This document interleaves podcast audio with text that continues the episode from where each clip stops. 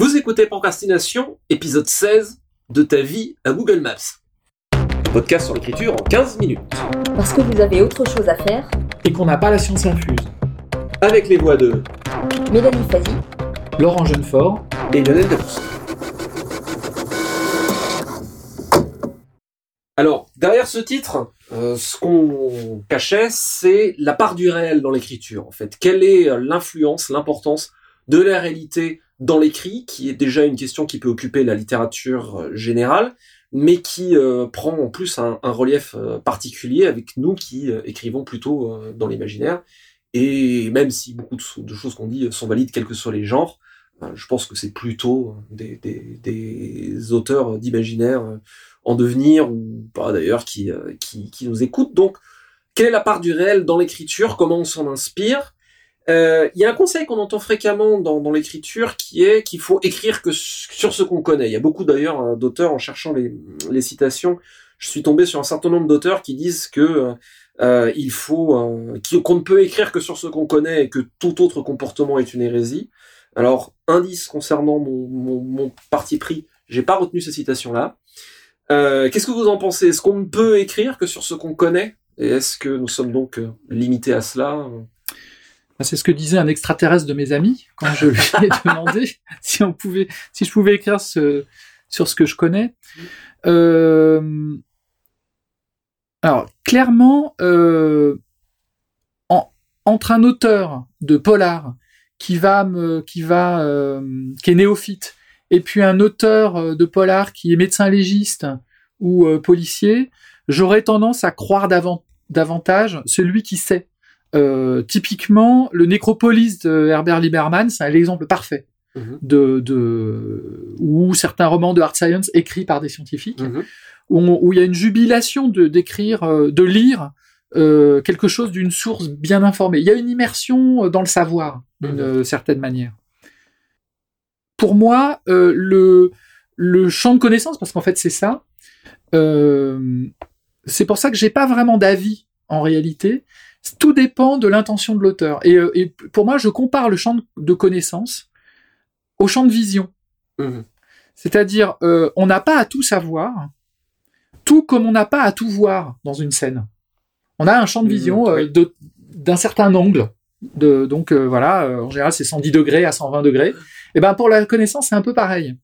Alors Nécropolis par exemple de Lieberman, mmh. on a une vue quasiment à 360 degrés. Il dit tout de, de, de, ce mm. milieu, du milieu de la, de la médecine légale. Et c'est absolument magnifique euh, mm. d'immersion. Quoi.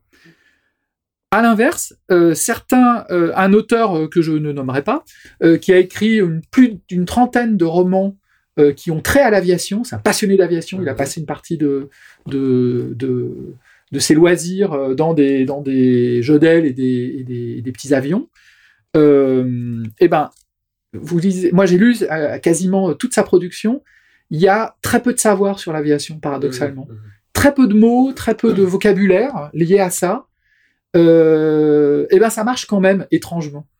Mais il a restreint le champ de connaissances vraiment très très très très fort. En fait, on a on a on a, on a un champ de connaissances très très réduit. Mais il donne euh, l'important, c'est que le lecteur croit que l'auteur en sait plus qu'il n'en dit. Oui. voilà. Donc le, le, donc le champ de connaissance, il peut être très restreint à partir du moment où l'attente est faible. En revanche, quand on est dans, une, dans, un, dans un roman qui mise sur l'érudition, là, il faut l'avoir, clairement. Mhm. Voilà, c'est simplement une, une sorte de, de, de, de, de paramètre à savoir au départ, qui est un, qui est une, comment dire, un, un point, un point de vue esthétique quelque mhm. part mhm. sur le, sur le niveau de vocabulaire. Ça implique un niveau de vocabulaire, un, euh, voilà, c'est une immersion différente.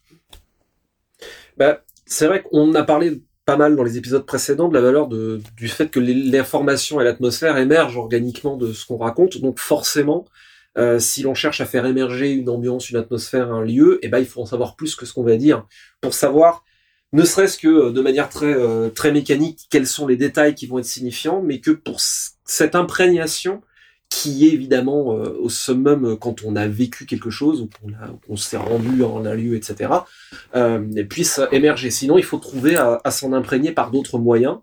Et c'est là la, valeur, euh, la valeur des recherches, mais effectivement en fonction de, de l'objectif qu'on vise.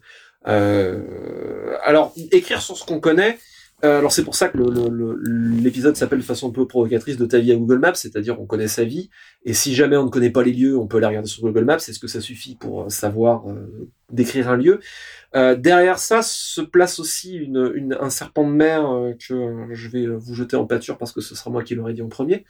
c'est la fameuse question de est-ce qu'on peut écrire d'un point de vue qu'on ne connaît pas et qu'on ne maîtrise pas La tarte à la crème de la chose, c'est par exemple est-ce qu'on peut, euh, est-ce qu'on peut écrire du point de vue du sexe opposé, par exemple? Est-ce qu'on peut écrire du point de vue d'une nationalité qu'on ne connaît pas, d'une classe sociale qu'on ne connaît pas? Et si on cherche à le faire, on souhaite à le faire, comment on fait? Fichtre. Vaste sujet. Alors, est-ce qu'on peut Oui, on peut toujours. De toute façon, la réponse à est-ce qu'on peut est toujours oui. oui, et voilà, tout à fait. Voilà, fin de l'épisode, merci beaucoup. Voilà. Euh, c'est compliqué, non. Moi, je, me suis heurté, je me suis heurté, moi, plus à ce problème-là en écrivant sur des lieux, par exemple. Mhm. Et euh, c'est un sujet que qui me tient pas mal à cœur, c'est que j'ai essayé à un moment donné d'écrire, notamment en situant un texte aux États-Unis, quelque chose que beaucoup d'auteurs débutants ont fait, euh, voir, voir tous à un moment donné, et en, en m'imprégnant d'énormément de détails qui étaient pris dans de la littérature, pris dans des films, pris dans des mhm. choses. Il semblerait qu'il y, a un ou deux textes où j'ai fait illusion, et il y en a un où je me suis planté sur des trucs, et quand je suis allée là-bas, je me suis rendu compte de l'étendue de mon ignorance en fait. Mmh, mmh. Et on peut se heurter vraiment à des choses comme ça. C'est que ok, on a vu des les États-Unis typiquement pour en revenir à ça. Euh, je peux avoir vu des dizaines d'images de maisons et je peux décrire la maison que j'ai vue sur telle photo. Mmh, Par contre, l'architecture, rien ne me préparait à ce que j'ai vu là-bas. Il y a des choses qui sont tellement différentes que je pense que si on n'a pas été s'immerger dans ça, euh, on va se planter. Alors après, on peut décider d'assumer totalement que ce soit fantasmé et d'y aller à fond. Mmh, mmh. Mais euh, il y a un gros gros risque de se planter, oui. Mmh, ouais, je, ouais, l'immersion pour moi reste reste clé. Alors évidemment, je suis d'accord. On peut on peut tout écrire. Euh, la la clé euh, revient euh, quelque chose que j'ai mentionné en passant dans un épisode précédent. Pour moi, ça reste toujours l'empathie. L'empathie et le respect pour le, le matériau de base, que ce soit un lieu, un endroit, une culture, un point de vue. Dans, le fait de se nourrir de ah, forcément un, écrivain écrive toujours de l'endroit où il se tient, de, qui il est, de son passé, euh, mais il écrit également du point de vue de la culture et de l'époque dans laquelle l'esprit du temps dans lequel il est. Euh, pour moi, un truc important, si on cherche à se nourrir, euh, donc son, sa propre expérience reste le premier matériau. Mais on est tous humains. Euh, et je pense qu'on partage, c'est peut-être euh, mon côté euh, New Age idéaliste qui parle, mais tant pis, j'assume. Je pense qu'on partage tous forcément une commonalité humaine, une communauté humaine, et que on est capable, parce que nous sommes des êtres empathiques, tous, même si parfois pour certains faut chercher, il faut fouiller un peu, on est tous capables d'établir une relation d'empathie avec la personne en face, et que si on va chercher suffisamment profondément et qu'on traite la chose avec respect et avec euh, suffisamment d'exhaustivité, en tout cas se renseigner pour s'immerger, on est capable de, de, retranscrire avec respect une, une altérité qu'on découvre, à mon, à mon humble avis. Ah ouais, je suis d'accord, les éditeurs sont des êtres humains, ça je l'ai toujours, euh, ah toujours considéré. Ce... Et pour moi, il y a une question d'équilibre aussi entre justement ce qui est universel et qui va émerger et ce qui est vraiment très très particulier, comme ce que je disais sur l'architecture en, en, mmh. extrapolant. Mmh. Mmh sur euh, le, le, alors ça nous amène aussi un peu sur la question de, des recherches. Euh, c'est, c'est parfois ça aussi c'est un peu un, un, serpent de mer. Euh, moi j'entends euh, euh, parfois on voit des, des, auteurs qui passent beaucoup de temps à construire un monde, faire des recherches, finalement à, à se mettre à l'écriture assez tard. il y a un, un, un équilibre et un danger dans, dans, les recherches qui est de ne faire que s'y perdre euh, et de ne plus faire que ça. Alors, certains auteurs euh, ont besoin de lire 40 bouquins sur un sujet euh, avant d'écrire un bouquin. Je crois que c'est sur son site, hein, Christopher Priest, quand il a écrit La Séparation, je crois qu'il a lu 70 bouquins sur la Seconde Guerre mondiale. et ça donne un, résultat admirable.